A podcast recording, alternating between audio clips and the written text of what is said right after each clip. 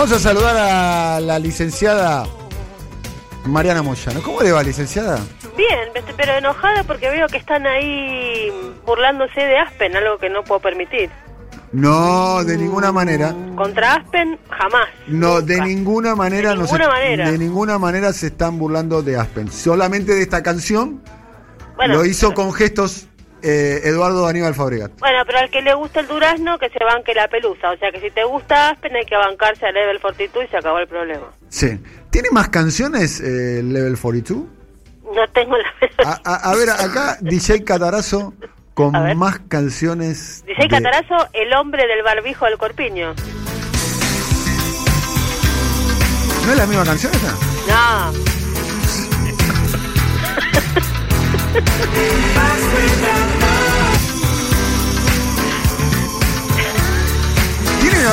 Cuánta maldad, cuánta maldad. Estas son las dos canciones de Level 42. La tercera ¿Pasan en canción. Aspen? Tiempo. ¿Cuándo saca la segunda? Claro. Hay otra maldad. canción. A ver. Ahí está. Ya estamos con la columna, profesora. Sí, no, yo igual estaba siguiendo el avión, ¿viste? ¿Esto es Level 42? Es un tema nuevo. Bueno. Este no lo conozco. Claro, eh, claro.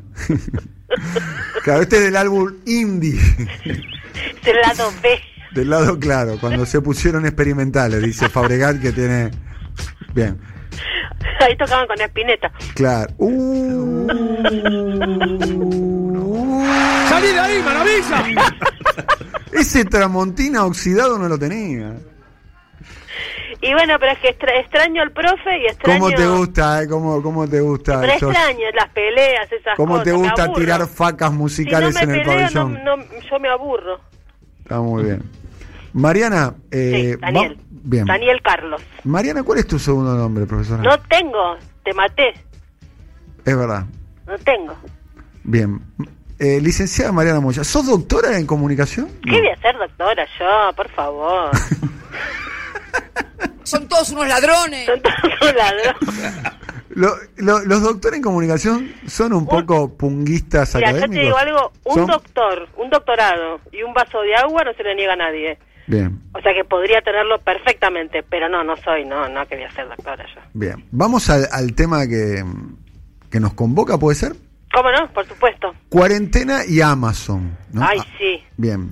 Los clientes gastaron, eh, esta cifra es así, 11 mil dólares por segundo en sus productos y servicios. Exactamente. Y Jeff Bezos, el dueño de Amazon, vio que su fortuna aumentó en 6.4 mil millones de dólares sol- en un solo día, el día martes. Exactamente. ¿Por qué el martes, seré curioso? No, porque es- cuando se hizo la Ah. medición. Ah, la Pero, medición. pero seguramente debe ser una cifra este, Bueno. similar en cada día. Lo que pasa es que es, la- es, es cuando se midió.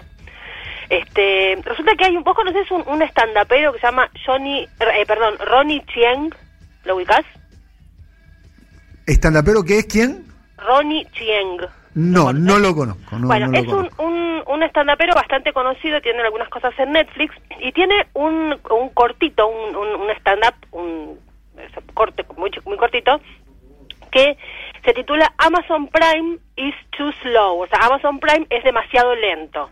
Entonces dice, ¿cómo puede ser que cuando yo este, aprieto el ítem de lo que quiero, no lo tengo de inmediato en mi mano? Yo quiero cero lag, cero demora entre, entre cuando presiono el botón y ese producto está en mi mano. Entonces es como que hace un chiste y le dice a, a- a Amazon, dice, envíenmelo antes de que yo lo quiera, o acaso ustedes no tienen inteligencia artificial para darse cuenta de lo que yo voy a querer, ¿no? Juega con eso, es bastante gracioso. eh, lo que lo que da cuenta es de que la, la, digamos la cultura estadounidense está regida ya por esta lógica, o sea, Amazon, además de ser una corporación, es un modo de vida de los Estados Unidos. Imaginemos en este contexto en el cual las personas no salen a la calle.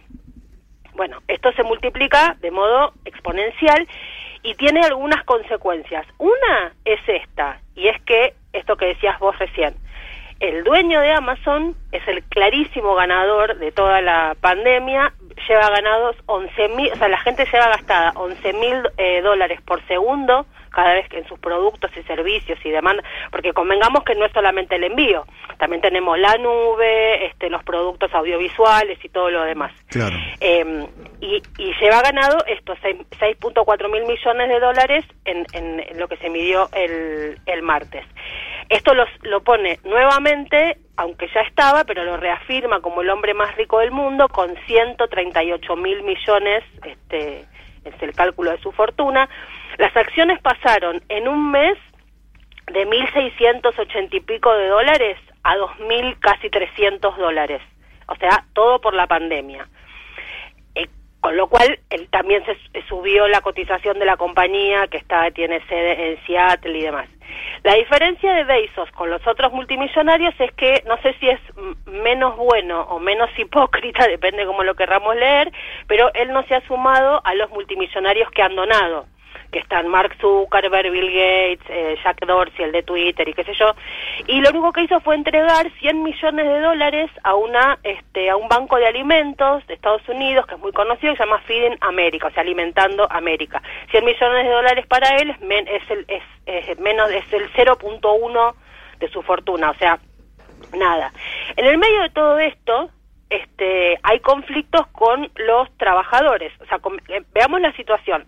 Lo que está ocurriendo con Amazon es como si desde que empezó la pandemia al día de hoy fueran todos los días un este Prime Day, un Black Friday, un, una semana de Navidad, ¿no? O sea, ese es el ritmo, insisto, con esta cultura que describe perfectamente este sandapero Ronnie Chien en ese corto que tiene, que es todo es online, ¿sí? O sea, to, la, la, la, la, cultura del online en Estados Unidos es muy brutal, por eso cuando hay una demora o cuando pasa algo, se nota enseguida.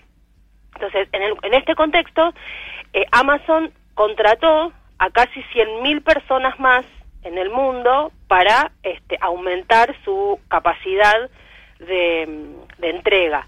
Pero al mismo tiempo pasaron otras cosas. Este, eh, despidió algunos eh, trabajadores, eh, y pasa todo esto mientras el vicepresidente de los Estados Unidos hace poquitos días en Twitter hizo un elogio, un agradecimiento a la compañía Amazon que vos decís es para tanto, o sea, puede ser que sea, pero digamos, medio como que da un poquito de pudor esa, ese, ese, esa, esa convivencia tan un poquito obscena, diría yo, entre eh, Estado, porque ni siquiera es gobierno, es Estado y este tipo de corporaciones. Recordemos que Amazon no solamente es este una un proveedor de productos del, del Estado de Estados Unidos, sino que la nube este de los servicios de los Estados Unidos la tiene Amazon parte, ¿sí? Entonces, también ahí hay como un elemento que decís, todo esto eh, cada vez es más este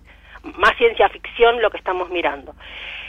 Por detrás de todo eso, empezaron a aparecer algunos otros problemas que fueron algunos despidos que hubo en Amazon de algunos trabajadores que denunciaron las condiciones en las que estaban trabajando.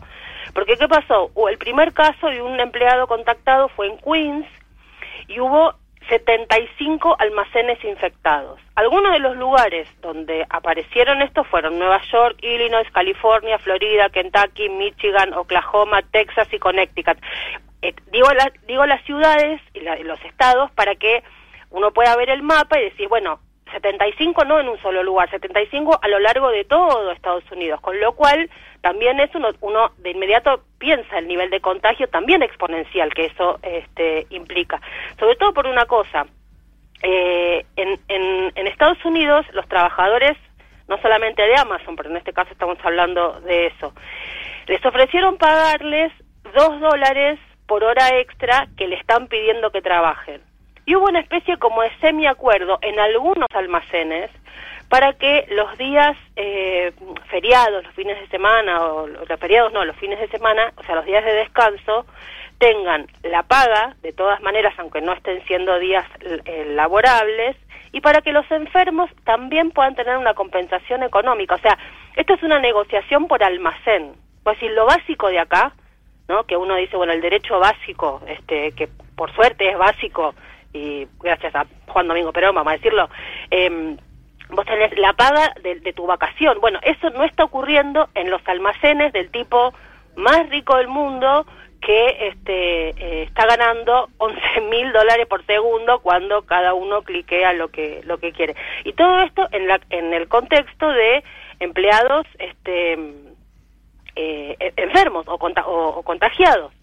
Sumado a eso, hay toda una, una, un rum rum por abajo, que el otro día justamente por esto hablaba este, con una amiga, se llama Guadalupe, que vive en una sanjuanina que vive en Los Ángeles hace como 15, 16 años, y ella me decía que eh, acá ya está observando, porque hay una demora, por ejemplo, eh, a fines de marzo los pedidos de, escuchar lo que te voy a decir, papel higiénico, eh, llegaban, estaban anunciados que iban a llegar a mediados de abril.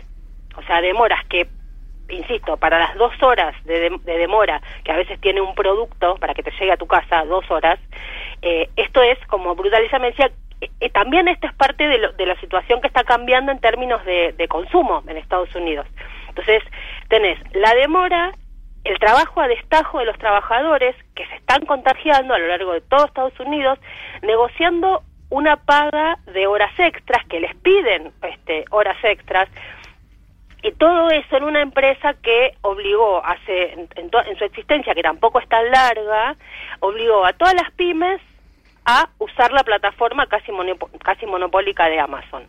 La empresa que tiene servicios eh, que, le, que le aporta al gobierno y al Estado que compró eh, otra plataforma que había que tenía una característica y era que era como eh, em, ropa artesanal, comidas orgánicas, digamos, otro, otro estilo de, de producción, también la compró. Teniendo todo eso, lo que se ve son las condiciones precarias de los trabajadores, a quienes están explotando a más no poder. O sea, nuevamente aparece acá el tema de bueno, algo que no se está discutiendo demasiado en esta pandemia y es quiénes son los que generan la riqueza, los trabajadores, porque los países que han retraído su producción tienen una baja del PBI y las empresas que necesitan trabajar para ganar más ponen a más trabajadores, o sea, medio como que la discusión que es obvia queda muy en evidencia que son los trabajadores los que están este generando la riqueza.